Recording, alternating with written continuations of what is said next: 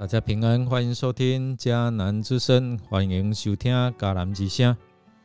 我是尤博牧师。今天四月八号，我们要分享的是荣耀之后的堕落危机，荣耀了后也对了危机。我们要读四世纪第八章一到二十八节。弟兄姐妹，我们先来读今天的金句。基甸用这些金子做了一个偶像，放在他的家乡俄弗拉。后来，所有的以色列人离弃上帝，到那里去拜那偶像，这就成了基甸和他家人的陷阱。史诗记第八章二十七节，有一个勇猛的武士。来请教一位著名的贤者，他请教贤者，请他解释幸福与不幸福的概念。然而贤者不但不为他解释，还冷嘲热讽：“我没时间跟你这种乡下人打交道。”哇！这时候武士感到自尊心受损。怒火中烧，他要拔刀，拔出他的刀，大喊说：“我要砍下你的头，当做取笑我的代价。”贤者缓缓地说：“这就是不幸。”武士因发怒而冲昏头的事实，被一针见血来指出。此事令他相当惊讶，于是呢，怒火瞬间平息啊！他收起了刀，低头感谢这位给予启示的贤者。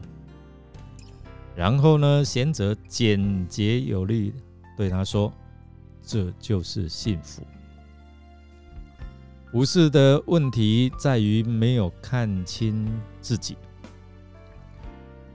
人的骄傲是无止境的，这对于得救而言，甚至是致命伤。因此，看清自己其实是一种智慧。如果缺乏自知之明，就无法认识宇宙万物的真神。伟大的属灵思想家们所强调的。是认识自己与认识上帝之间的密切关联。神学家奥古斯丁他祷告说：“永不改变的神啊，求你让我认识自己，也认识到你。”今天的经文让我们看到，原本从软弱畏惧的积淀，当他在与上帝。有好的互动，得到上主他所赏赐的平安、力量与得胜的确据。当上主保守他从战场回来的时候，他面对毗奴伊勒人基甸，却残暴来杀害城里的人，跟他之前与以法莲之族哦。就是跟他争吵，诶，他不一样，他用圆融啊，他勒住自己的舌头。但是这里我们看到，上主使以色列人得胜，是要以色列人知道，他才是带领他们出埃及、进入迦南、得地为业的神，而不是要为积淀哦建立。他自己的政权，但是我们看到基甸，他却窃取了得胜的荣耀，收割个人在政治上的利益。从基甸与米甸啊，跟这两位王的对话，可以看出一些的端倪。基甸擅自以上主的名。来发誓，作为要报兄弟被杀之仇。那上主拯救以色列人，使他们征战得胜，主要是要帮助他们脱离米甸人长期的欺压。但是呢，基甸他却混淆了战争的目的。基甸在杀死米甸二王之后，把他们在骆驼颈上挂的这一些月牙装饰品拿走。月牙装饰品是古代中东皇室的装饰品，它是用来膜拜月亮神偶像。基甸拿了之后，却没有烧毁它。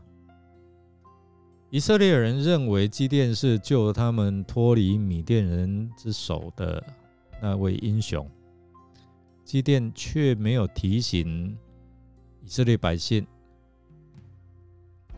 是上主拯救了以色列人，是上主在为他们征战得胜。他甚至将所收集的金子做了一个以弗德。如同当初亚伦为以色列人造了金牛犊一样，成为以色列百姓再次转去崇拜偶像的网罗。基甸他错过了一个将这民族带回到上主和摩西律法前的最佳机会。他仅仅打败敌人是不够的哦，他必须立定心志。要把人带到上主面前，并讨他喜悦，而不是把人带到自己的面前，让他自己得荣耀，而窃取了上帝的荣耀。基甸过世之后，这个民族很快就转回去敬拜巴利。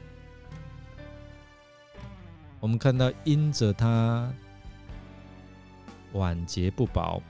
他的骄傲和贪心，又将百姓带到失败堕落之中。求主圣灵来保守我们的心。